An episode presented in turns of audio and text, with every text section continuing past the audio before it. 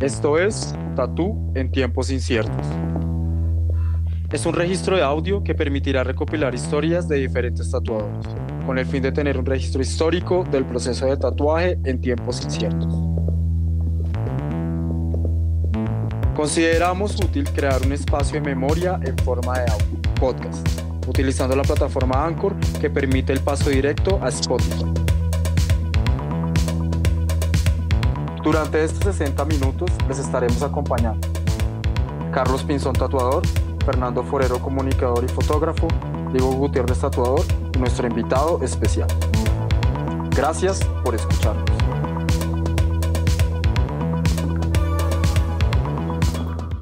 Hola a todos, estamos en el tercer capítulo de la segunda temporada de Tatu en Tiempos Inciertos. Hoy nos encontramos con Sergio Manrique, dueño de la tienda Lucky's Tattoo. Él es un tatuador huilense residente en Bogotá. Él es una referencia colombiana, puesto que se ha encargado de estudiar el estilo tradicional por más de 15 años, donde sus experiencias, viajes y aprendizajes lo han convertido en uno de los tatuadores que ha influenciado a varios nuevos colegas en el mundo del tatuaje tradicional colombiano. Sergio empezó su aprendizaje en el 2015, fundador y socio de Acid Inc. en sus primeros tiempos de vida junto a Miguel Ángel Bautista. Si tienen la oportunidad de conocer a Sergio, tendrán la posibilidad de ver sus infinitas cantidades de pinturas y en su tienda una colección de pinturas originales que muchos se derretirán por ver. Sergio tiene una historia que muchos ni pensábamos escucharle al verlo. Y lo más importante de ellas es la disciplina y el amor que tiene por el oficio, que no ha sido un camino para nada fácil. Muchas gracias por escucharnos nuevamente y acá tenemos esta increíble historia. ¿Qué más, Sergio? ¿Cómo va? Bien, hermano, se me abuelo ojo y toda la vaina chino. Muchas gracias por esas palabras, Dieguito, y a todos ustedes por la invitación. No, severo, Sergio, qué bueno tenerlo por acá y, y bueno, no he tenido la fortuna de conversar y parchar con usted, pero sí, obviamente está en el radar de los tatuadores más emblemáticos de Bogotá. Uy, hermano, de verdad que sin palabras. Gracias por eso, mono. Y nada, pues tenemos que reunirnos y charlar. Claro que sí. Hola Sergio, em, saludarlo acá desde, desde la lejanía y esperemos se tener una, una conversación bien, bien agradable. Lo conocí hace poco y tuvimos Sí. una conversación ahí bien, bien chévere. Entonces Sí, yo sé que va a fluir. Claro que sí, hermano. Ahí estamos apenas calentando, todo bien. Eso. Bueno, ¿Cómo ha entonces, estado? Sergio, ¿Está en Zipaquirá? Sí, ando por acá en Zipaquirá, juicioso, pintando, siguiendo a ver si lo alcanzo. Ah, claro, ya está volando chino. Bueno, Bueno, entonces, muchachos, para comenzar, muchísimas gracias por la invitación, de verdad, muchas gracias por tenerme en este espacio. Eh, considero muy importante lo que están haciendo para seguir divulgando la cultura del tatuaje de la mejor manera posible, de verdad, los felicito por la iniciativa. He escuchado algunos eh, de las entrevistas y súper interesante, hermano, muy chévere, de verdad. bueno, gracias. Entonces, para comenzar, Sergio, ¿qué le hizo inquietarse por el tatuaje? Dieguito, eh, la verdad, yo no, yo me acuerdo que cuando yo vivía en Girardot, yo era bien gamincito, yo vivíamos en un barrio chévere, pero, pero me encantaba vivir en la calle. Y un día yo me fui, como tenía por ahí unos 12 años, me fui al centro de Girardot con un amigo que se llama Carlos Riveros. Nos fuimos descalzos y en pijama hasta el centro y estaba lloviendo. ¿Por qué? Ni idea, no me acuerdo por qué lo hicimos. Y yo vi en una caseta de esas de revistas que habían antes en esos pueblos una, una revista de tatuajes, no recuerdo exactamente cuál era el nombre, pero, pero no sé qué pasó y en ese momento algo hizo clic y me atrapó y ahorré la plata para, para comprármela. Entonces, ahí empecé a mirar pues ese mundo que, que- que- y me llené de intriga y, y quería saber un poquito más. Sin embargo, la edad, el entorno, no estaban dadas las circunstancias para que uno se dedicara a eso. Sin embargo, a orillas del barrio había como una casita de una tienda de un señor muy humilde y tenía un hijo que se llamaba Leo, que era de la misma edad de nosotros, don Vicente, y tenía el hijo que se llamaba Leo. Y lo convencí de que me dejara hacerle un tatuaje. Y en esa revista habían algunos, algunos técnicas ancestrales, por decirlo de alguna manera, pero era con una espina de un naranjo, de limón y, y tinta china o carbón en ese momento.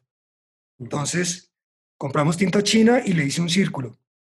Eso fue el primer tatuaje que yo hice. Yo tendría por ahí unos 14 años en ese momento, porque fue tiempo después de haber comprado la revista y seguir investigando un poquito. No había internet, entonces era muy, muy, muy difícil eh, poder tener una información como, como actualizada de lo que estaba pasando en ese mundo. Eran las revistas. Sergio, y más Después- o menos eso, ¿eso en qué época era? Sí. Qué pena, más o menos como... Yo creo que eso era, a ver, era ochenta y pico. Ok, Sí. Después yo me, nos devolvimos para el Huila con mis papás, eso sí me acuerdo en qué año fue, fue en el 92, yo tendría por ahí 17, 18 años. No, 17. 16, 17, sí. Ahí hice yo mi segundo tatuaje, que ese ya fue con un kilométrico, un motorcito. Creo que ese lo he publicado por ahí, es como el simbolito de Woodstock, ya la línea se ve súper estallada, pero aún me encuentro a mi amigo y nos cagamos de la risa de, de- de ese momento y, y obviamente. Mi mamá me dio una juguetera ese día que no se imagina, hermano. O sea que, digamos, su primer contacto o lo que pues lo llevó como a, a querer explorar el mundo del tatuaje fue en esa experiencia de, de niño de encontrarse con una revista de tatuajes. Yo creo que ahí me desperté la curiosidad al ta- por el tatuaje y siempre, siempre lo tuve en la cabeza, pero por prejuicios sociales y todo eso hubo un tiempo de mi vida que prácticamente desapareció. Pero lo que nunca desapareció fueron las ganas de dibujar o de pintar. Desde, desde niño siempre en los, en los concursos de dibujo, porque hacían concursos de arte en el colegio, pues me iba muy bien. Pero ya cuando entra uno a la adolescencia y conoce uno otras cosas, eh, pues como que manda toda la mierda, ¿no? Y ya graduado de bachillerato, yo quería estudiar artes, pero en ese momento no recibí el respaldo de mis padres. Yo creo que pensarían, ¿no? Este man de qué, de qué va a vivir. Sí, ¿no? claro. Mm. Y para hacer un poquito de contexto también, Sergio, eh, no era una capital principal, ¿no? Supongo que era un poco más conservador ese tema, ¿no? Claro, claro. Súper tabú. Sí, yo nací en Garzón, que es como el pueblo más godo del Huila, pues, bien conservador.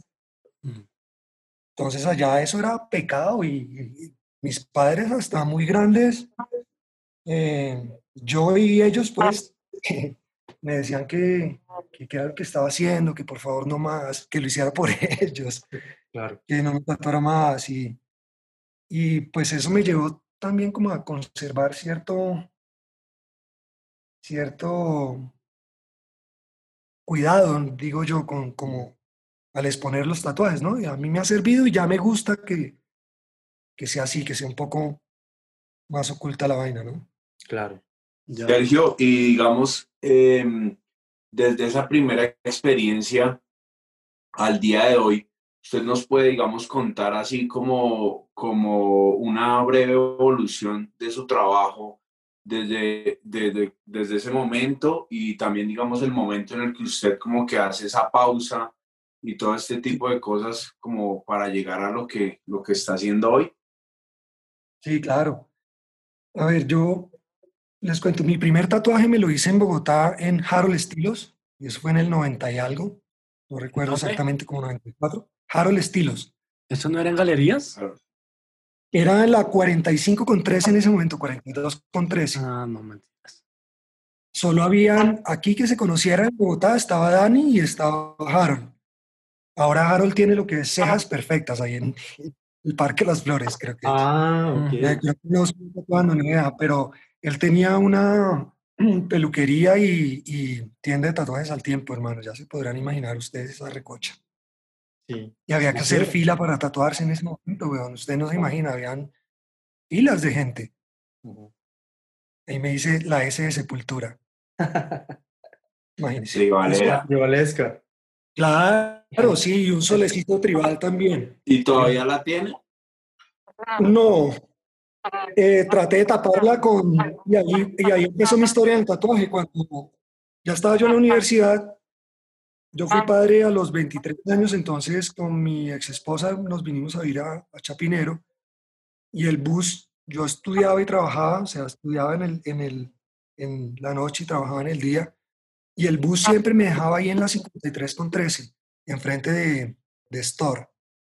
Y yo tenía ahí la S de Sepultura y, y, el solecito de Tribal. Yo decía, esta mierda, esto se ve muy marica, hermano, yo me tengo que hacer algo, algo ahí. Pero siempre como que quiero entrar, pero no, quiero entrar, pero no, así duró un buen tiempo. Ahí entré, bueno, y me hice un cover ahí con Miguel Bautista, quien fue la persona que, que realmente me mostró cómo, cómo se vivía y cómo era el mundo del tatuaje en ese momento. Él y, y Joaquín Forero, pues fueron prácticamente las personas que me enseñaron a mí los principios del tatuaje. E intenté cuando abrimos Acid con Miguel intenté seguirlos a ellos, pues en el estilo de cada uno, pero, pero no estaba contento, no la lograba, no, no me gustaba lo que hacía. Sí. Sí. Y, pero bueno, a Miguel le aprendí muchísimo, muchísimo, aparte de beber. muchísimo. Sí, al Miguel mi total aprecio y respeto, igual a Joaquín y a toda la gente que pasó por, por Acid, porque ahí ahí fue cuando yo verdaderamente descubrí que eso era lo que yo quería hacer en la vida. Y así yo fuese el dueño de la tienda, yo tenía que limpiar las boquillas, hacer el aseo, porque ese era parte del compromiso. Yo no era el dueño solo, éramos con Miguel, 50 y 50. Pero ahí el que más se azotaba era Miguel, porque era el que sabía tatuar. Él me estaba enseñando. Pero yo tenía que compensar de cierta manera como, como eso, ¿no? ¿Serio? ¿Y qué estaba estudiando? Yo soy administrador de empresas y trabajé mucho tiempo, prácticamente trabajé y tatué por 12 años casi, haciendo las dos cosas, pues. Entonces llegaba a tatuar siempre de noche, domingos, festivos. Entonces muy poco tiempo para la familia, o sea, bastante sacrificio. Si uno de verdad quiere lograr algo acá, ¿no? Sí, en todo, ¿no? Mucha pintura. Sí. Sí, entonces estudié administración, pero siempre tuve mi meta eh, poder vivir de esto en algún momento. Claro. Pero digamos entonces su, su, digamos su referente ya digamos sólido frente al tatuaje fue ese, esa, esa, ese estar viendo frecuentemente el local de, de Store Tattoo. Pues ahí fue donde conocí a Miguel. Prácticamente nos hicimos amigos en el proceso de que él me estaba tatuando. Pues. Sí. Y nos hicimos amigos y empecé a preguntarle por máquinas, por agujas, por cómo funciona esto, cómo, para qué es esto. Y le empecé a mostrar mis dibujos, me decía, sí, va bien, hágale por aquí. Y así fue como él prácticamente me apadrinó. Sí. Y ya él tuvo un percance con, con uno de los hermanos de Julio, creo que le dieron en la jeta al Miguel para borrachos. Sí. Y, y, ahí fue cuando él me llamó, o hablamos, porque no, no, sé si me llamó o lo llamé, y pues él estaba buscando un lugar donde tatuar y nada, pues le dije, hagámosle.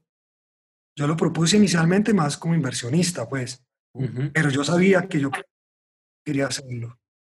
Bueno, y, y no, no sobra resaltar que en esa época no es que fuera una máxima inversión, porque el tatuaje sea, hasta ahorita estaba haciendo algo, ¿no? Tuvo que haber mucho trabajo también y mucho sacrificio, como haber tenido también esa, como esas agallas, ¿no? Sí, claro. O sea, inclusive conseguir plata para, para abrir el negocio fue un pedo, porque todo el mundo que va a poner una tienda de tatuajes, no, este está loco. Claro. ¿Y así siempre estuvo ahí donde estaba? Sí, siempre. Y así fue un boom, porque para mí en ese momento era como la mejor tienda de Bogotá. Y empezamos Miguel, pues tatuando Miguel y yo ayudándole. Eh, pero al mes ya mucha gente de la que trabajaba en Store se quiso ir para allá. Nosotros nunca íbamos a sacar a nadie de ningún lado, pues, pero, mm. pero ya llegaron varias personas muy buenas, Dani Acosta, Magne, Joaquín Forero, el Miguel, pues no sé, para mí eran como los que mejor tatuaban en ese momento. Aparte de César Violent, y otra gente que la estaba rompiendo ya por esa época. Bueno, Sergio, y severo eso. Y digamos, cuando, o sea, usted, digamos, cuando estaba ahí en, en Store, digamos, como que no, no se convencía mucho, digamos, no porque fuera malo lo que... Yo no, yo no veía, yo... ¿Cómo? No, era diferente, yo, yo... ¿Te refieres como, como al, al, lugar, al espacio? No, no, no, no. Todo? Digamos, cuando, digamos, veías como lo que ellos hacían, como que, bueno, severo, me trama resto, pero eh, en, cuanto, digamos, al estilo de lo que ellos hacían, pero digamos como que no lograste estar cómodo como con ese, como con ese referente, digámoslo así, y cómo empiezan esas búsquedas para encontrarte como con algo más que sintieras como propio o que o, sentirse ahí cómodo. Pues honestamente yo no me sentía como copiando todo el tiempo.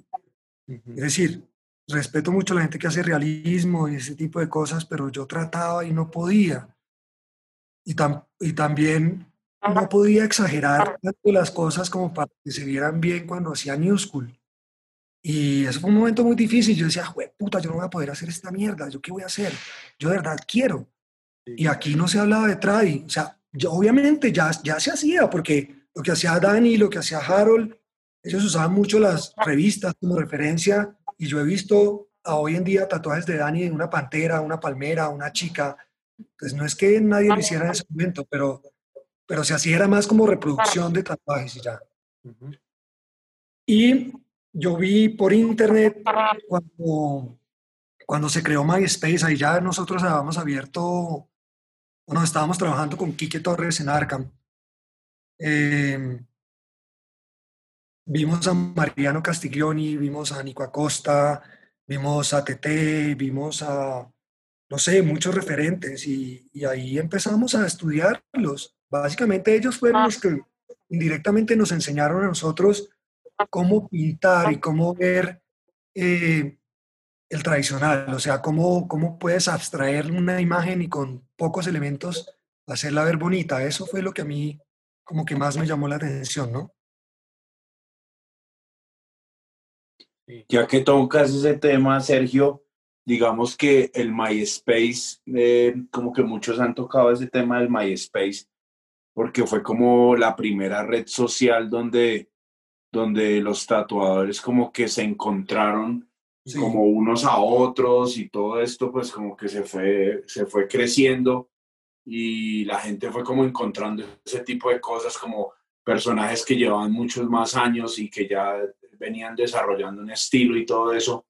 ¿Qué piensa usted, digamos, de la, de la actualidad de, de esas mismas redes? Pues a ver, las redes definitivamente han hecho bien y han hecho mal. Yo creo que casi todos estamos pensando lo mismo, ¿no? Mm. Ayudan a popularizar el oficio, pero también lo satanizan de alguna manera porque es, depende de cómo lo mostremos nosotros mismos. Entonces muchos de nosotros, buenos o malos artistas o lo que sea, nos hemos encargado de, demostrar cosas que no son y una vida que, de verdad no llevamos.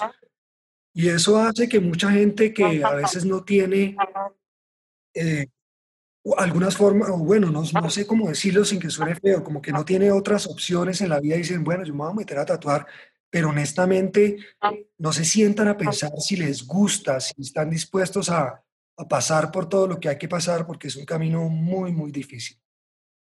Entonces, muy bueno por un lado porque nos muestra un panorama gigante de artistas maravillosos que hay aquí en nuestras ciudades y en el mundo. Y de eso podemos aprender nomás mirando, porque si ya sabemos un poquito de la técnica o ya conocemos la técnica que por lo menos nos gusta o nos llena, pues viendo referentes en libros o en las redes o en lo que sea, podemos, podemos aprender. Pero, pero sí, con los shows y, ese tipo de cursos y cosas eh, que se muestran en las redes eh, y en televisión, pues en los medios, es, creo que es dañino, no sé, porque eso definitivamente es un montaje, es un show. Y el que muestra lo que realmente no es y el que muestra su trabajo como no es o usa muchas cosas para mostrarlo de una manera que agrade y no es el real, eh, o el que use las redes para, para enredar, pues creo que está mal, está mal y ya, y le está haciendo daño a todo el mundo, pues.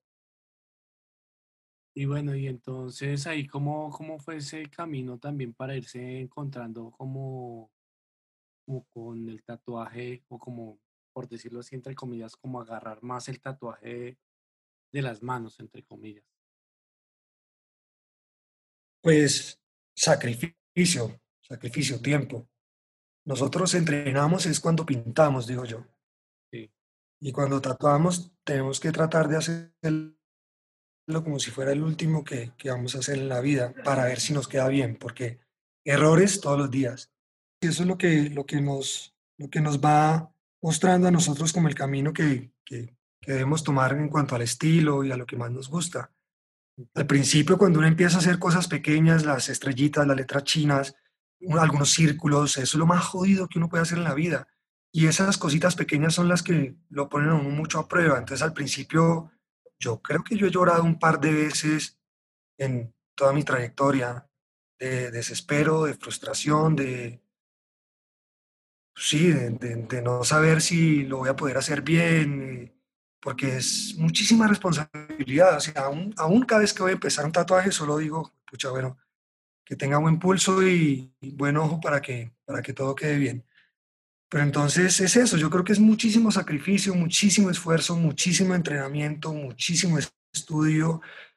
Hay que saber de todo un poco, es decir, yo le digo a las generaciones nuevas, hay que saber cómo soldar las agujas, hay que, no sé, saber armar una máquina, saber repararla, saber calibrarla, hay que saber pre- preparar el papel, hay que saber hacer la mesa bien, o sea, hay que aprender cositas, porque ahora veo unos chicos muy buenos, pero cuando tú los ves tatuando, cualquier cantidad de errores en bioseguridad o bueno, lo que sea.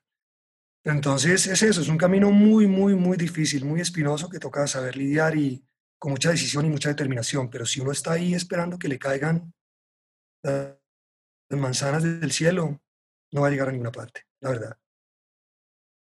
En eso, en esa parte, Sergio, de, digamos, de que usted considera como todo ese sacrificio, el tiempo invertido y demás complementos para, pues, para seguir el camino, porque yo sé que, que al igual que usted, muchos eh, no hemos llegado al fin, sino seguimos caminando y dándole a esto.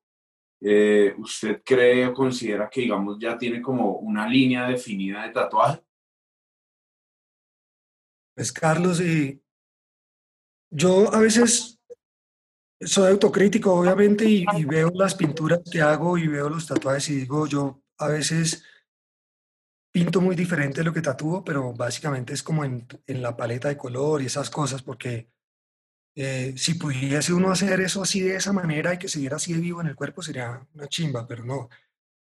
Entonces, sí, creo que sí tengo un estilo de dibujo y que algunas cosas de las que dibujo pues permiten adaptarse al tatuaje fácilmente, porque casi siempre uso son los elementos que manejo del tradicional, algunos del japonés que me gusta mucho y trato de estudiar cuando, cuando el tiempo me da, porque solo con el tradi hay mucho por, por hacer, ¿no? Todos los días aprende uno cositas. Entonces, creo que sí puedo tener un estilo de dibujo, pero, pero, pero no sé, no sé, tal vez otras personas podrán juzgarlo, porque pasa que cuando uno ve el tatuaje de alguien que uno ya conoce en la calle, que ya sabe cuál es el estilo, uno dice, ah, ese tatuaje, tatuaje lo hizo tal persona. Entonces, que creo que eso nos lo da el tiempo, ¿no? Y pues ya a todos nos irá a pasar en algún momento si seguimos trabajando juiciosos, que la gente va a reconocer nuestro trabajo como, como Y-. Y dentro de ese ¿sí? camino, dentro de ese camino, eh, como del estilo así, que nos dice que, mm, pues, como estudiar tanto ese camino del tradicional, eh, ¿cuáles tatuadores han sido referentes? Ya nos, ya nos nombraste algunos, como, como de Sudamérica y eso, y, mm, Y- y sí, como, o sea, ¿cómo ha sido ese proceso? De pronto nos puedes contar un poco cómo fueron las referencias y libros y qué cosa, cómo fue. Claro, al principio, bueno, era puro MySpace y viendo láminas de Sailor Jerry, que era como lo que uno conocía, entonces era lo que uno buscaba por ahí en internet y cositas, y ahí ya empezaba a, a salir más tatuadores nuevos como Steve Balls, Eli Winters, Bergerac, todo ese combo de Smith Street que para, yo creo que transformó también el tatuaje en Colombia en algún momento. Entonces ellos pueden ser unos referentes modernos para nosotros y referentes ya más clásicos, pues yo personalmente me inclino un poquito más por el tradicional, poco más hacia el lado europeo que al americano. La diferencia es un poquito en la técnica, en el manejo de los colores, pero sin serlo definitivamente, o sea. Eh, pero eso, yo digo George Burchett, Bob Shaw, Admund Diesel, toda esa gente pueden ser los más, los más antiguos, por decirlo así. Y ya de los 70 pues Sailor Jerry también un súper referente para todo el mundo, diría yo. Y más moderno, Ed Hardy, ¿no? Yo creo que entre esos personajes es, o nos movemos nosotros en el mundo del tradicional, ¿no? Antiguos hay otro montón que ¿Y porque los dibujos siempre son hermosos, pero, pero uno se pone a ver, por ejemplo, dibujos de Owen Jensen, después aparecen en, en, otro tatuador y en Sailor Jerry. Entonces a veces es muy difícil lograr llegar hasta de quién es este diseño exactamente, ¿sí? Claro. Por eso viene también estar proponiendo con los mismos elementos, pero ya la cosa de uno, ya el, la chocolocura. Sí, claro, como, como ese, ese toque propio también, ¿no? Pero con información, bien informado. Sí, claro, claro. Un poquito con, un poquito con, con horizonte, no tan... Sí, y yo veo la, y la pintura, aparte de, de, de, verla como obviamente una manera de expresión, pues también siempre es un proceso de aprendizaje, ¿no? Por eso trato de mezclar en las pinturas tradicional con un poquito de japonés, pero le pongo al japonés los colores del trai o viceversa. O sea, juego con todo eso, pero es como en, en esa búsqueda, como, puta, venga a ver qué pasa si le meto aquí de este, a ver cómo se ve. ¿sí? ¿Y, sí. qué, ¿Y, qué, le llamó la atención de irse como más por el lado del tradicional, como más hacia lo europeo, como por lo que es como un poco más estilizado o qué? Sí, creía yo que, que el, el, tradicional americano es un poco más caricaturesco, digo yo un eh, poco más de la iconografía de ellos, ¿no? Exacto. Como de su momento de 70. Eh, exacto, y así mismo, así mismo lo tapo en la línea más gruesa, la línea más gruesa, que, no sé, el tradicional europeo me parece eso, un poquito más elegante, más estilizado, sin decir que el otro también es una, una belleza, pues. Claro. Y yo creo que entre menos es más, para mí, ¿no? Es un concepto muy personal, entonces en la pintura puedo hacer lo que se me venga en gana, pero al tatuaje sí procuro, entre menos le ponga, mejor. Y entonces eso me gusta mucho, que con poquitos elementos tratar de que algo se vea bonito y que perdure. Pasen los años y se siga viendo parecido. Sí, y, y Sergio se ha mantenido, digamos, cuando, digamos, eh, se siente como identificado con ese estilo, ¿Se ha mantenido ahí o sigue como alguna exploración ahí frente al tema de hacer otros estilos o de experimentar o de... sí, no, yo experimento todos los, todos los días, digo yo, porque me encanta hacer línea fina también. Eh, trato de hacer tradicional japonés, estoy también ahí aprendiendo, dando unos pinitos. Eh, cuando me ponen un retrato, también lo puedo hacer. O sea, como que exploro siempre un poquito y eso es lo que, eso es un, algo que yo creo que los tatuadores debemos hacer, ¿no? Somos tatuadores, o sea, sí que un estilo nos puede identificar, pero que también tengamos la habilidad de, de cumplir otras expectativas y hacerlo de una manera responsable, ¿no? Obviamente, si llega algo que yo no, que yo no puedo hacer, yo digo, no, mira, claro, ¿de, dónde esta persona que es el indicado? Sí, a, a, manera como de pronto de, como de reflexionar, de, de, de pensar, digamos, uno se encuentra con un estilo y de pronto uno se siente muy consolidado ahí, muy firme, y por acá están echando voladores. Bueno, em, se siente ya, usted ya se siente, digamos, identificado, y tal vez una pregunta tal, tal vez que se la hago también a los tres. Y es, em, dentro del mismo estilo uno puede proponer y puede eh, seguir explorando sin salirse, digamos, entre, pues suena como medio redundante o contradictorio, pero sin salirse del estilo. Claro. O sea, por ejemplo, el tradicional o, a mí particularmente me gusta mucho hacer chicas, rosas y eso. Ya normalmente si yo voy a ver las de los flashes que he visto muchas veces, ya a veces me aburro y digo, no, yo no puedo hacer la misma chica con la misma pañoleta o el mismo sombrero, ¿sí me entiendes? Sí, sí. Ya es dejar volar la imaginación y nada. Ya es proponer también como, como en la parte gráfica. Claro, es que eso es lo que vale también. Digo, para uno como, como, como artista, sí, sí, claro. como profesional en este cuento, que proponerle a los demás y que los demás usen los diseños como, como referencia, o si los pueden tatuar mejor, sí, eso, no, eso no molesta, eso llena como de, satisfacción. Porque, sí, o sea, como te decía hace un rato, hay una gitana que la puedes ver exactamente igual en cuatro o cinco libros, dibujada y pintada por diferentes artistas. Entonces, mi mensaje para los que hacemos tradicionales, no nos limitemos, dejemos volar la imaginación mm. y metámosle cosas. Sí, de, hecho. Nuestra, propia, nuestra, propia, forma de dibujar una rosa, nuestra propia forma de dibujar una cara. Mm. Así es que funciona. De hecho, de hecho, ya la gente a veces se acerca y dice, no, yo quiero que me haga un rostro, pero a lo tradi. Sí, ya no, no, no es propiamente una cosa de, del realismo, de algo así, sino quiero algo, quiero a mi mamá, eh, pero en el estilo tradicional. Entonces, pues son como retos, ¿no? Claro, claro, y es una chimba cada vez que eso pasa y el resultado es bueno, es muy satisfactorio, pero para, para eso hay que, como decía, hay que estudiar, hay que analizarlo, hay que hacer el borrador, hay que estudiar el color, hay que mirar, hay que meterle. Eso no es péguelo y hágale. Claro, como, como dice también la Diega ahorita, eh, mantener como ese horizonte, ¿no?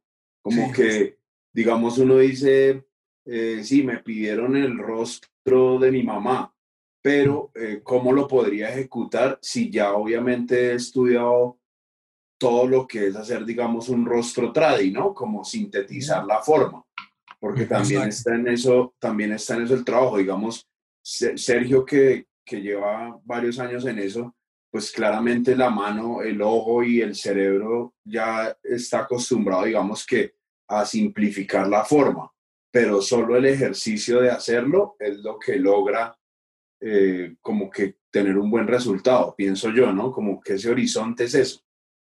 Sí, ya, ya con el tiempo uno como que identifica cuáles son los puntos claves de ciertos dibujos, eso es como todo, o sea, hay, hay sus reglas que son básicamente geometría, entonces uno ya se va metiendo por ahí, ya después se le hace más fácil cada vez que uno lo va practicando, pero siempre, yo siempre recomiendo que hay que estudiar un poquito antes de, o sea, antes del tatuaje, así uno ya haya dibujado un rostro, lo que sea, diez mil veces, siempre hay que, hay que analizarlo y saber cuáles son los puntos que más se van a ver apenas uno lo voltea a mirar y como los puntos focales del tatuaje, y en eso uno se tiene que concentrar mucho más.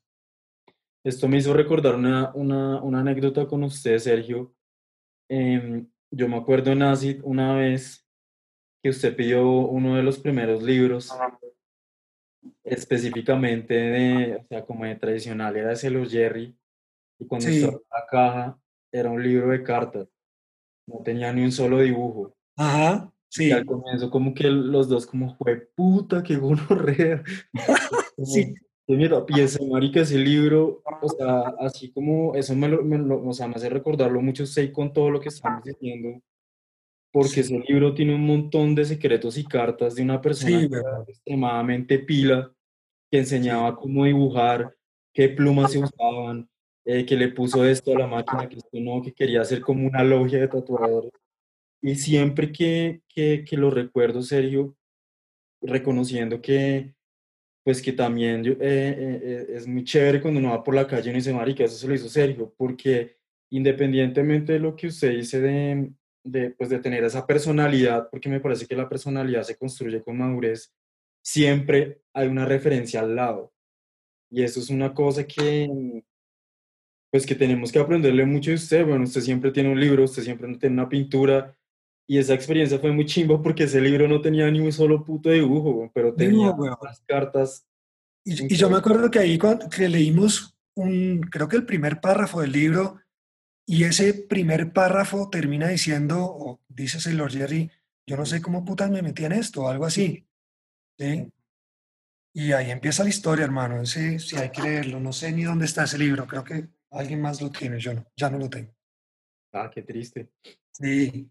Porque Nunca más vuelvo a vender un libro. Hermoso. Sí. Sí, no, hay que siempre tener referencias y las referencias están en la, en la calle, están en todo lado. Sí, eso, eso, le iba a decir, como aparte de, de, de, de, tener como unos referentes de tatuadores emblemáticos, ¿qué, qué más, qué más lo influencia a, a, a Sergio en su trabajo? Bueno, en, en, la pintura, honestamente, yo pinto es como más lo que estoy sintiendo en ese momento. no sé, tristeza, desamor, felicidad, lo que sea. O sea, la gente, mucha gente me conoce o sabe cómo estoy yo, depende de lo que esté pintando.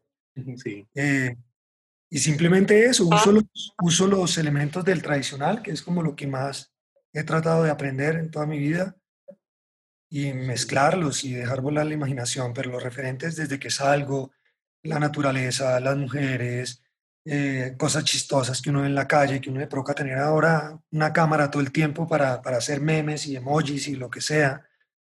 Hay muchas referencias por todos lados.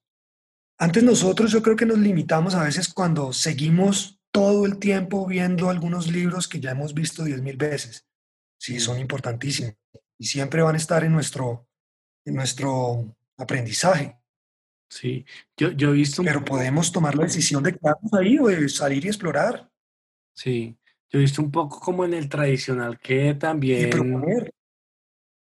Como que también algunas personas se han ido como por esa iconografía de los 80, como de las calcas, de las credenciales de los 80 y como que se ha tomado mucho eso dentro del tatuaje tradicional, ¿no?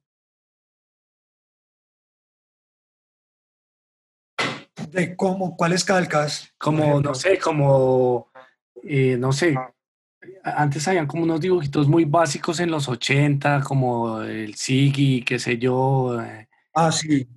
Y como que todos esos, esos, esos, esas iconografías se han retomado mucho como en el tatuaje tradicional. Sí, y ahora están tomando fuerza otra vez las que son así supremamente simples. Sí no sé, o sea... Son como, son como, como ciclos, ¿no? Como que todo se vuelve a, a renacer. Yo he visto ahorita también que la gente es como los ochentas, cuando yo era niño, como He-Man. El libro de Spalding otra vez, como... El libro de Spalding, pues, tribales. Fue la de los setentas, pues. Sí, sí yo, yo no sé, yo, creo que todo es moda. Ahorita está de moda el puntillismo y líneas finas y cosas chiquiticas, pero, pero probablemente es gente que se va a tatuar una vez o dos veces y ya. Sí.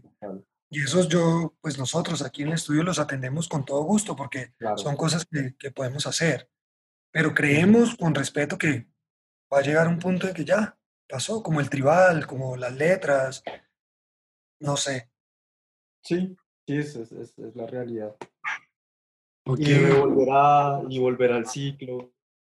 Y así. Sí, todo se repite, ¿no? Sí, en, en el 2008 se volverán a hacer acuarelas. Esperemos que nos llegue el día al tradi aquí en Colombia en algún momento. Ojalá, weón. Ojalá. Ojalá. Ahí va, ahí va, ahí va.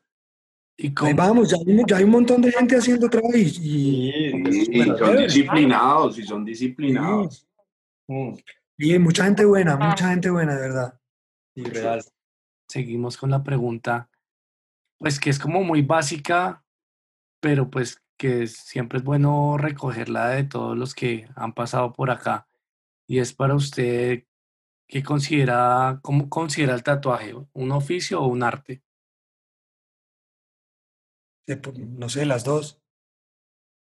¿Y por qué? ¿Y por qué? bueno, yo digo, pucha, es que es, una pregunta bien difícil y se puede responder de muchísimas maneras, pero sí. creo que es también muy personal, pero yo digo las dos. Hay gente que la ve como un oficio, que simplemente se para en una tienda a ver qué le llega y lo que le llega lo reproduce. Sí, ahí se vuelve un oficio. sí. Y puede ser un arte, obviamente, cuando pasas la mayor parte de tu tiempo pintando, dibujando, mamarrachando o saliendo a la calle y, y todo lo que ves, lo ves tatuaje o dibujo o lo que sea. Eso me pasa. Y cuando pintas y cuando tratas de expresar lo que sientes en un papel o en la piel o lo que sea, o cuando lo haces en papel y ese papel se vuelve un tatuaje o algo, yo considero que ahí ya, ya, si uno está proponiendo ese tipo de cosas, ya puede ser arte. Pero, pues, ¿qué es arte en realidad? Yo no sé. Yo digo, esto es lo que hago ya. Punto. Véanlo como lo quieran ver, Sí. con todo respeto. Sí. Bueno, y yo quisiera preguntarle a Sergio también cómo, cómo ha sido el proceso de mantener una, una, un estudio o una tienda de tatuajes en Bogotá, o sea, cómo, men, ha también sido- la historia un poco también de su tienda, ¿no? Ha sido duro, ha sido un parto de mula con muchos momentos muy difíciles, otros muy buenos también, gente muy buena. Lo que me enorgullece en esta tienda, creo que todos los que han pasado por aquí son buenos tatuadores, sean ahora amigos o no amigos o lo que sea. eh, por encima de todo son colegas a los que respeto como, como tatuadores y como artistas. Y entonces en épocas en que está todo el equipo completo y hay armonía, pues obviamente todo, todo funciona bien. Eh, afortunadamente tenía yo el otro trabajo antes, cuando yo trabajaba en, en empresas normal, como les dije, lo hice durante mucho tiempo, y me tocó sacrificar mucho, muchos recursos y mucho tiempo de, de es que me daba ese oficio para poder sobrevivir en este cuento, la verdad. Ujú. Y bueno, yo creo que, que arranquemos la pregunta y es, ¿en qué año inicia usted con la tienda? Ah, bueno. La primera tienda en la que yo estuve, en la que era parte de socio, fue Acid, Sí, eso fue en 2015. Después yo fui a trabajar a um, Big Brother. Eh, después trabajé en Arkham sí. Y después abrí Cobra con Luis Carlos Lindarte, con el S2, el Chucky. Em, ahí duramos un tiempo, se nos metieron los ladrones y el cucho de la, de la, el dueño no quiso ponerle más seguridad ni nada, entonces decidimos irnos. Ajá. Eso fue en 2011, si no estoy mal. Sí, estuvimos un tiempo tatuando en la casa de él, después eh, ya yo vi este espacio que me quedaba aquí como a cuatro cuadras de donde yo vivía. Ah, y no sé, se dieron las cosas, estaba vacío y ahí lo abrí, 2012 creo. 2011, finales del 2011, 2012, algo así. Es muy bonito, ¿no? Que es una casa rosada súper bonita. Sí, la, la, la que está como por Sí. allá en la cuarta, ¿no es? En la 57 con quinta. Con quinta, un- sí. y me gusta porque es un lugar bien tranquilo, es como escondidito. Es una Eso nos esquinera, afecta, ¿no? sí, eso nos afecta un poco porque pues no es que entre mucha gente, pero, pero hermano, a veces tatuamos más gente de afuera que, que de nuestro pro- propio país, increíblemente. Mm. Sí, ¿y cómo, y cómo ve usted el futuro un poco también de, de las tiendas y de los estudios de tatuajes? ¿Cree que se van a mantener así el tema de la tienda, del, de, de ese espacio donde uno puede ir como a visitar también, pues toda Sí. esa, toda esa, toda esa construcción que se ha hecho o, o- o- o- o está tendiendo a, a- a desaparecer y ya los estudios privados son los que van a venir o cómo es ese tema? Sí, pues yo creo que la tienda siempre es un espacio muy bonito para, para hacer lo que tú dices, compartir, pintar, hablar, aprender. Sí, Eh, se está perdiendo desafortunadamente por, por muchas cosas, ¿no? Por lo que está pasando, por la misma economía, por la misma competencia desleal, por los mismos medios, digo yo, no sé. Hay muchos factores que afectan y mientras no, no seamos de verdad responsables, es yo creo que esa es la palabra clave, hermano. O sea, si a nosotros que llevamos un buen tiempo en esto, nos viene alguien con algo que no podemos o que sabemos que no nos va a quedar bien, nosotros decimos no. Yo por lo menos digo no. Pero aquí vienen gente todos los días a pedir que, o no todos los días, estoy exagerando un poco, pero a pedir que si le podemos arreglar algo que lo hizo alguien que lleva un año y que le cobró lo mismo que nosotros cobramos, que se demoró dos veces más. Puta, que a ver si se lo arreglamos, pero, Mm. pero, pero no, eso ya no se puede, a veces no se puede. Sí, eso es un tema, ¿no? sigue así- sí, si esto sigue así, y no es acá, es en todo el mundo, hermano. Sí. Y eso lo hizo la parte mala de los medios, ¿sí? Es en todo el mundo, todo el mundo está sufriendo de lo mismo. O sea, eso, Y- digamos, tiene que ver como con el tema de las redes sociales o no entiendo cuando dices como de los, de los medios. Los realities, todo. Sí, los Ah, ya. Y redes sociales también, las redes sociales más, mal manejadas hacen muchísimo daño, ¿no? Sí, Un chisme mal contado hace muchísimo daño. Mm. O sea, una historia mal contada o solo una versión escuchada hace muchísimo daño. Claro, Ujú. total. Sí, entiendo. Entonces, eso, no sé, a mí me preocupa mucho porque de verdad quiero este oficio. Claro. Me encanta, me encanta pintar, me encanta pasar el tiempo eh, hablando de, de pinturas y dibujos y de tatuajes con mis amigos, no sé.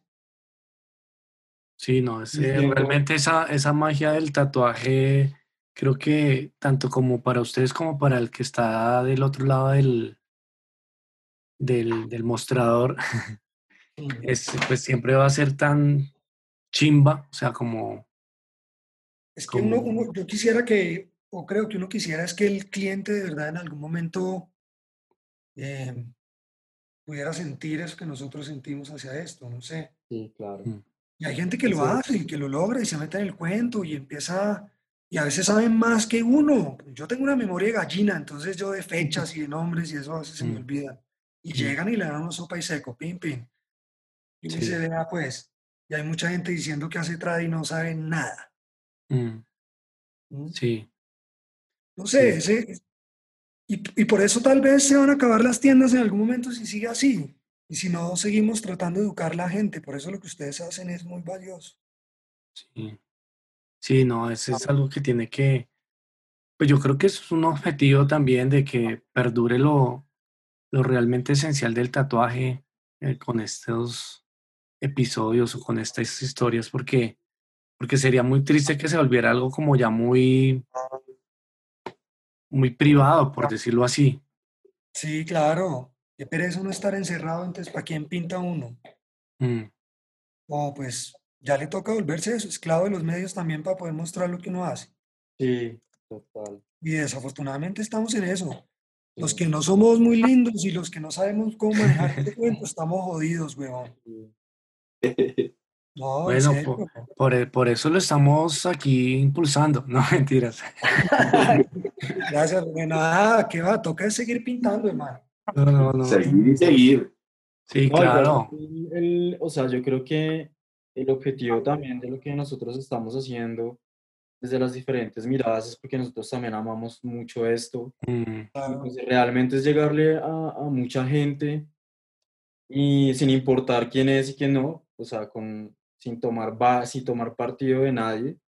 Y sí que escuchen como, como el otro lado, como el lado del tatuaje que, que es el verdadero porque pues ahorita el tatuaje sí está siendo muy popular, pues los medios también lo han, lo han sobrepopularizado y creo que es muy importante saber cómo, cómo es la historia de, de las personas que viven de esto, eh, ya sea hace poco o hace mucho, pero que pues es un camino que es muy preciado y que ojalá las personas que entran otra vez a, a esto y que puedan escuchar esto, pues que le den ese valor también, ¿no? Por ejemplo, el tema de las tiendas, pues la tienda es una cosa muy importante, es una cosa que, o sea, la tradición no se puede morir, ¿sí? Por Exacto, la... la tienda es la universidad, hermano. Exacto. Sí, claro, es que está bueno, está bueno que se propongan nuevas cosas, pero no pensando que, que la historia no sirve para un carajo, ¿sí? No, para nada. Porque pues tristemente eso es lo que uno a veces siente, ¿no? O sea, no, no, yo no quiero entrar como que a juzgar No, no, no. eh, este parche o esto aquí, pero, pero uno sí siente que, que, lo que, que, que el orgullo no es el tatuaje, sino el orgullo es yo soy un putas para dibujar. Yo, yo me, sí, yo, yo me trago el mundo entero, ¿sí? Pero no, pero no hay como una filosofía eh, del tatuaje, por decirlo así. Sí, pues es como todo lo que nos enseñan en la vida, ¿no? Siempre hay una historia detrás de cada lección. Y tenemos que darle un valor. El, lo que ustedes dicen, uno no se puede quedar en eso. Hay que aprender, y, pero hay que seguir para adelante. Y, bueno, y hay que... hay que respetar un poco. Una vez tenía una discusión con otro tatuador muy bueno, un amigo. Yo puse una foto de Chucky y, y mía y puse un post que decía, nosotros dos fuimos los primeros en hacer tradicional en Colombia y pues fue verdad. Después ya vino Nico Acosta, compartimos también con él, nosotros ya teníamos Cobra y después ya más gente empezó a definir su estilo porque ya mucha gente lo hacía, ¿no? Entonces me dijo, eh, venga, eso está mal puesto, no importa si fueron los primeros o no. Entonces yo le dije, claro sí importa, hermano, y véalo desde este punto de vista. Entonces empezamos a discutir sobre eso, sobre lo que está pasando ahora, sobre gente que, que solo maneja un estilo, por ejemplo, puntillismo o cositas chiquiticas, y le pones a hacer cualquier otra cosa y se cagan. Mm. Entonces, ahí es cuando, cuando esto se pratea, digo yo. Cuando ya uno dice, y es gente que porque esas cosas están de moda, entonces tatúan todo el tiempo, papá, papá, bueno, está bien. Es, su forma de ganarse la vida y esa es la forma de sobrevivir, pero, pero no se caguen el resto de gente, digo yo. Sí, el problema, yo, yo lo que pienso ahí, que el problema es que, digamos, ese tipo de, de, tatuadores, digamos, no están educando a un público, por decirlo así. Exacto. Están dándole lo que quieren y ya. Y no les importa si no el billete y ya. Y eso es lo que pensaría yo. Y entonces, pues nada, esa gente va a tener billete, pero pues no va a hacer nada por esto. Mm. Pues no sé, yo quiero dejar algo de, mí en esta, en, pues en este cuento, ¿sí me entienden? Yo no quiero pasar desapercibido en esto y no quiero, no lo quiero hacer por vanidad ni por nada, lo quiero hacer por satisfacción personal, ¿sí? Porque, porque quiero, por lo menos decir, le enseñé a esta persona a ganarse la vida de esta manera, esta persona me enseñó esto a mí, eh, no sé, no sé, hay que ser agradecido con toda esa vaina. ¿sí? o dejar referencias, libros, pinturas, mensajes como esto que están haciendo ustedes, no sé, pero sentarse uno a reproducir cositas y pasarse así toda la vida, no, qué artera ya de. Qué mm. pereza. Eh, eh, Sergio, yo sé que toqué el tema, digamos, de, de como todo ese, esas cosas que uno tiene que, que aprender a manejar y, saber hacer, ¿no? Eh, en este oficio. ¿cuál cree, digamos, usted que, que es el mecanismo o los mecanismos más importantes que ha tenido usted mismo para desarrollar el oficio? ¿Sí? O sea, como, o sea, usted obviamente en toda la conversación nos ha mencionado un montón, pero pues sería como bueno dejarlos así en claro para que también me parece muy importante y una de las cosas por las que, por las que decidimos hacer esto fue eso, ¿no? Como dejar eh, esas, esas, esas percepciones que tienen las personas más viejas o que llevan más tiempo en este, en este oficio y que hagan entender a los, a los que vienen ahora nuevos como cómo serían esos mecanismos importantes para, para desarrollar como un aprendizaje bueno, ¿sí? Porque obviamente uno está como en un aprendizaje todos los días pero si uno, si uno se pone a hablar con usted, con Miguel, con, con todas estas personas que tienen más experiencia, pues le pueden a uno como lanzar como unos pequeños tips para uno como, como cerrar más el camino y entender mucho más por dónde, por dónde agarrar. Sí, pues yo creo que la ah. palabra principal en todo esto es responsabilidad. Y o sea, responsabilidad con uno mismo y con el cliente, saber en qué momento está uno, en qué, hasta dónde está su capacidad en ese momento. Ser humilde con ese aprendizaje y seguir estudiando todos los días, todos los días. Ese es mi mensaje. Y no paguen un curso, o sea, no sé, o sea, en un curso le enseñan cómo alistar la mesa, cómo montar las máquinas, medidas que son muy importantes, pero que las pueden aprender en una tienda de verdad sin pagar ¿sí? Mm. Es Pagando decir, con trabajo. pagando con trabajo, exacto, y, y demostrando que, que se tiene la madera para, para ser tatuador, no para Sí, ser... es que, es que yo lo que siento que a veces con el mensaje de las, de las escuelas de, de tatuajes, entre comillas, escuelas de tatuajes, es como usted aquí va a salir un tatuador graduado y a mí eso me parece, pues, con todo respeto, ridículo, ¿sí? Es ridículo, y en seis meses o un año, o sea, y nosotros seguimos aprendiendo todos los días y la cagamos todos los días. Bueno, no, to- estoy exagerando, sigo exagerando, pero la cagamos mucho. Las cosas no nos quedan de verdad a veces como quisiéramos 100%, entonces aprendemos del detallito, de analizar la foto que tomamos del tatuaje, pero en nada, y eso se da con años, es decir, yo no sé, yo creo que un proceso serio de aprendizaje es metas en una tienda, tatúese con quienes, que con quienes usted usa como referente si le es posible, ¿sí? Sienta lo que es eso, eh, dibuje, copia al principio si quiere, ¿sí? Ahora todo está en YouTube, no sé, pero muy serios con ese proceso. Es que en seis meses uno no aprende absolutamente nada. Yo a los seis meses todavía me cagaba del susto de hacer un tatuaje. Así fuera una estrellita, que son más difíciles aún. Claro. Entonces, ¿cómo va a considerar uno en, en seis meses un año tatua- eh, tatuador profesional?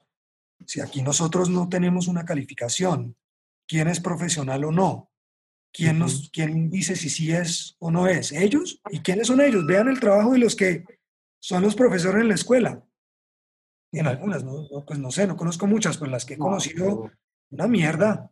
Pero pues sí, o sea, con acá sí voy a polarizar y es que personalmente con ese tema me parece que hay personas que son muy oportunistas con la necesidad de la gente Exacto. y eso no Y está cuando-. El hombre, nosotros tenemos que tener, o sea, el tatuador que haga una escuela y que tenga alumnos es porque éticamente le importa un culo la profesión, le importa un culo a las personas y se está aprovechando la necesidad de personas que no conocen el Mm, tema. Sí, es verdad. Exacto, y pero, pero las personas, entonces ahí está, las personas que hacen eso por la necesidad, porque quien se inscribe en un curso por necesidad va a hacer tatuajes por necesidad. Claro. Pues Baila y ya la caga, o sea, todos lo hacemos por necesidad, pero nosotros partimos primero de, del, del gusto, de la pasión que esto nos despierta. Pues es que igual no solamente, no solamente hay necesidad económica, hay necesidad en muchos ámbitos, porque pues la Pues necesidad sí, habita diferentes momentos, pero una persona, o sea, un chico, una chica, que, que le trame el mundo, pues lo que usted dijo, hay que tatuarse mucho Claro. y la misma tienda le va a abrir las puertas para, para que conozca ese camino.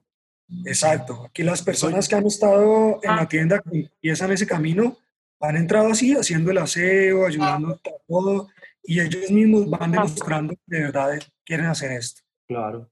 Mm. Yo creo que ahí el tema, ahí el tema también está ligado a la aceptación, ¿no? Sí, ¿Cómo, cómo, Sí, cómo, cómo logro ser aceptado más rápido de pronto en, en este gremio? Bueno, y, y muchos, muchos se dejan como manipular eh, como de esa necesidad y también en esas escuelas de alguna manera para mí también personalmente juegan con eso. Claro. sí, no, son oportunistas, eso es solo negocio. La verdad. Esto, esto debe ser tan especial porque uno le está pasando, eh, es que en una tienda uno no solo es el que, el que enseña, por decirlo de alguna manera, así uno sea el propietario del negocio, es un proceso muy bonito porque todo el tiempo estamos aprendiendo de todo, ¿sí? Y indiscutiblemente un- uno u otro va a tener más habilidad para dibujar eh, caras de animales, otro garras, otro dragones. Entonces Sí. siempre se está compartiendo eso, ¿sí? Sí, En una escuela, pues imagínense ustedes, yo no me puedo imaginar qué, qué pueden aprender 30 aprendices metidos en un aula, escuchando un man que tampoco sabe. Qué miedo. Mierda, caos total, nos jodieron a todos. Pero bueno, ahí. sí, sí, no, pero pues creo que la reflexión es muy, muy, muy válida y muy precisa para estos tiempos inciertos. Que Y seguir trabajando, trabajando. La vida de por sí es incierta, entonces a camellar, juiciosos, ser responsables con los clientes, aprender todos los días, ver dibujos hasta en el baño. Y, y, pues también creo que hay también una, una, una responsabilidad de parte de ustedes como tatuadores, es eso, ¿no? Como, como transmitir el, el mensaje, entre comillas, correcto, pues sabemos que, que todo es como muy amplio, pero, pero transmitir un poco un, un mensaje más honesto como a los que quieren tatuar y, y, y también al, al, al, que quiere ser tatuado. Creo que también una responsabilidad de, o un legado de parte de ustedes hacia los demás. Sí, es de todos. Todos nosotros somos responsables del futuro de esto. Sergio, ¿y cómo, cómo ve el futuro de esta vuelta así eh, en sus términos? Pues, Diego, hay una de dos. O nos jodemos uh -huh. o sacamos esto adelante. Solo hay dos opciones, weón, el fracaso o el éxito, entre comillas, que para mí el éxito en este momento es que que la gente que está haciendo las cosas de manera responsable pueda sobrevivir, pueda mantener a su familia y tenga lo suficiente. Esa es mi manera de ver la vida. ¿sí? Uh -huh. y, pero si seguimos,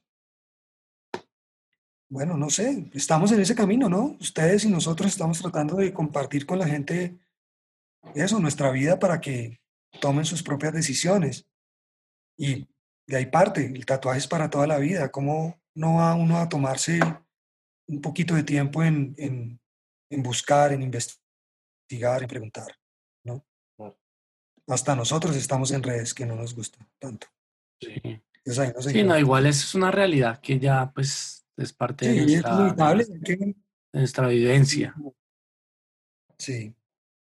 Hay que bueno, aquí, aquí ya en mi, en mi cuarto ron que me tomo, eh, como, como, el, como el, el, el, ambiente del tatuaje en, en, bueno, en Bogotá y en Colombia, o sea, cómo, cómo, cómo lo percibe a, a, a, a, los otros países o, o el mundo en general que, del tatuaje. Yo creo que en, en todo lado está pasando lo mismo y eso es por la misma pues, globalización de la información, ¿no? Uh -huh.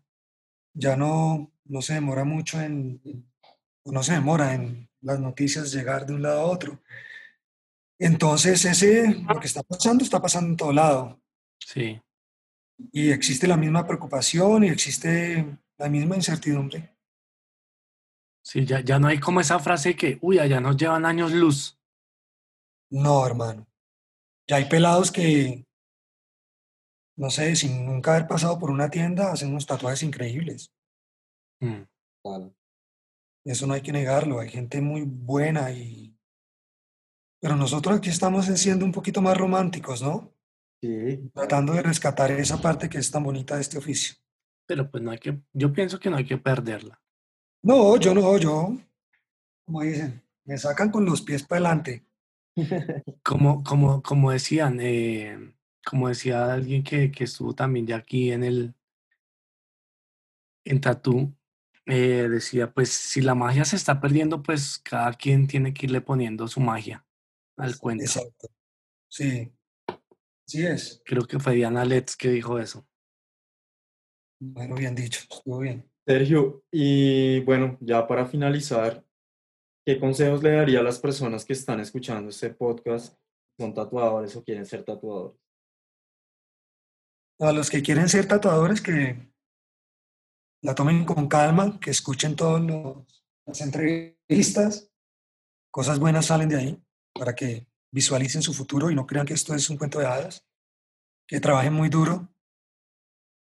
A los que son tatuadores ya nada, que sigamos en la lucha de, de difundir este arte y este oficio de la manera correcta. Se están haciendo cosas importantes, hay gente eh, haciendo exposiciones, haciendo libros, muy buenas iniciativas que, pues, que están encaminadas a eso, ¿no? Sí. Que sigamos, sigamos dándole. Como digo yo, amigos o enemigos nos une una misma cosa, entonces Uh -huh. hay que darle por eso. Sí. Así es. Muchas gracias, Sergio. Eh, no, ustedes por la invitación, muchachos. Espero que no haya sido la peor entrevista que no, han hecho. Marica. Por mi parte, eh, yo sí quiero decirle que, eh, pues bueno, acaba de mencionar otra persona, sin, sin decir nada, pero Chucky, Luis Carlos y usted, em, creo que tomaron la decisión y, y, pues así como usted lo dijo y hay que reconocerlo, creo que fueron los primeros que empezaron a tener un estudio tradicional, han seguido, eh, por su lado, Marico, es impresionante todo lo que usted hace, la cantidad de dibujos que produce, así como se comienza la producción. Creo que las personas que, que, que se tatúen con sello como que deben aprender a valorar eso, ver la cantidad de esfuerzo, eh, esa historia de vida tan chévere y bueno, admiración total eh, como mi amigo, como mi colega. Y Marica, muchas gracias por estar con nosotros, de verdad. No, gracias Diego, otra vez se me abuelo el otro ojo. No, gracias hermano por esas palabras. Igualmente, de admiración y respeto para todos ustedes y muchísimas gracias, de verdad. Espero haber dado un buen mensaje a, a todos mis colegas y, y, a la gente que, que, está interesada en este mundo. Pues, pues Sergio, eh, también, pues yo creo que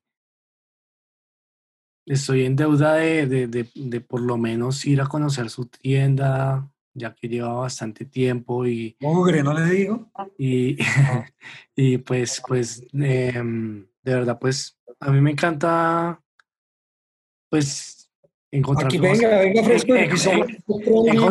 encontrar nuevos hogares del tatú. Y no, acá vengan a pintar, nosotros o sea, esto es talento, ustedes lo saben. Yo le llevo un six pack, yo le llevo un six pack. Yo no pinto, pero le llevo un six pack. Marica, pero es que ese es muy poquito. Aquí somos tres. no queda para usted, weón. Ah, bueno, bueno, pero por lo menos ahí se, se, cruzan palabras. Hacen, cuando quieran, aquí bienvenidos. A pintar, a hablar mierda, lo que sea.